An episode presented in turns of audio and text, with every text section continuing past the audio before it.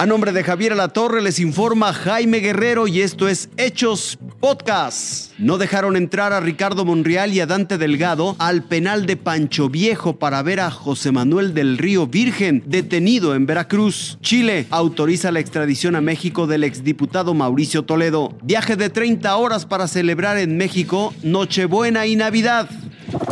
El presidente de la Junta de Coordinación Política del Senado, Ricardo Monreal, acudió al penal de Pacho Viejo en Coatepec, Veracruz, para visitar al secretario técnico de la Jucopo, José Manuel N., acusado de homicidio doloso en contra del candidato a la alcaldía de Cazones, Remigio Tobar. Estamos viendo porque hay restricciones, solo familia puede entrar. Pero quisimos hacer acto de presencia hoy, 24 de diciembre, como una muestra de solidaridad, de respeto no solo a José Manuel, a todos quienes están privados de su libertad y que son inocentes. Fue el senador Dante Delgado quien mencionó que después de crear la comisión especial para investigar abusos de autoridad y violaciones de los derechos humanos en Veracruz, en el Senado se está documentando el caso de José Manuel del Río Virgen, así como de otros detenidos en la entidad. Tenemos que documentar los casos de violación flagrante a derechos humanos a debido proceso ha sido ultrajado en sus derechos, en sus derechos humanos elementales, porque no fue requerido en términos del 14 y 16 constitucional. Después de dialogar con familiares de José Manuel N. y confirmar que su estado de salud es estable, los senadores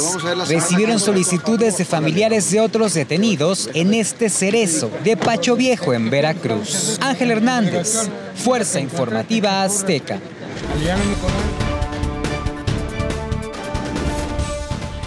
La Corte Suprema de Chile autorizó la extradición a México del exalcalde de Coyoacán, Mauricio Toledo Gutiérrez, requerido por la Fiscalía de Justicia de la Ciudad de México por el delito de enriquecimiento ilícito. El ministro de la Suprema Corte de la República de Chile, después del análisis de las pruebas aportadas por la Fiscalía de ese país y la defensa de Mauricio N., resolvió acogerse a la solicitud de extradición de nuestro país contra el exalcalde de Coyoacán y exdiputado federal. Mauricio Toledo cuenta con una orden de aprehensión solicitada y obtenida por la Fiscalía Capitalina. La investigación sostiene que del 2006 al 2020 el exdiputado federal incrementó de manera inexplicable su patrimonio. La acusación contra él advierte que en ese periodo como servidor público adquirió tres inmuebles con un valor superior a los 30 millones de pesos. La sentencia emitida por ese tribunal instruye a las autoridades chilenas para poner a disposición de nuestro país a través del Ministerio de Relaciones Exteriores de esa República al ex servidor público. La Fiscalía de Chile argumentó en la última audiencia de juicio de extradición del exdiputado federal celebrada el 17 de diciembre que se cumplieron con todos los requisitos para que Toledo sea entregado a las autoridades mexicanas. La Fiscalía chilena detalló que en lo que se refiere a la prescripción, el delito de enriquecimiento ilícito está vigente y que aprovechó sus cargos para beneficiarse económicamente como funcionario público entre el 2011 y el 2018. Mauricio Toledo no será extraditado de manera inmediata a México ya que aún cuenta con cinco días para apelar la sentencia de la Corte chilena. Federico Anaya, Fuerza Informativa Azteca.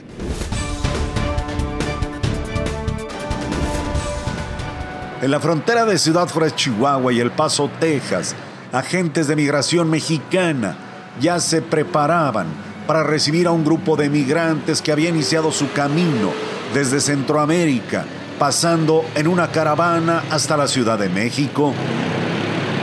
Pasadas las 8 de la noche, tiempo de esta frontera de Ciudad Juárez, llegaron aquí al Instituto Nacional de Migración. Fueron más de 30 horas de camino por la carretera panamericana. En el autobús se veían los migrantes levantar los brazos en símbolo de victoria, ya que estaban cerca de Estados Unidos. Los viajeros de distintas nacionalidades bajaron y recogieron sus maletas. Algunos cargaban a sus pequeños hijos. Minutos después, fueron llevados a unas carpas bajo el puente internacional Reforma, donde les entregaron su permiso para permanecer de manera legal en México y poder trabajar. Son 39 los migrantes que llegaron a Juárez, 17 de Guatemala, 13 de Honduras, 5 de El Salvador, 3 haitianos y un nicaragüense. Ahora ellos decidirán si se van a un albergue o salen a las calles de la frontera mientras consiguen su cita de asilo en los Estados Unidos.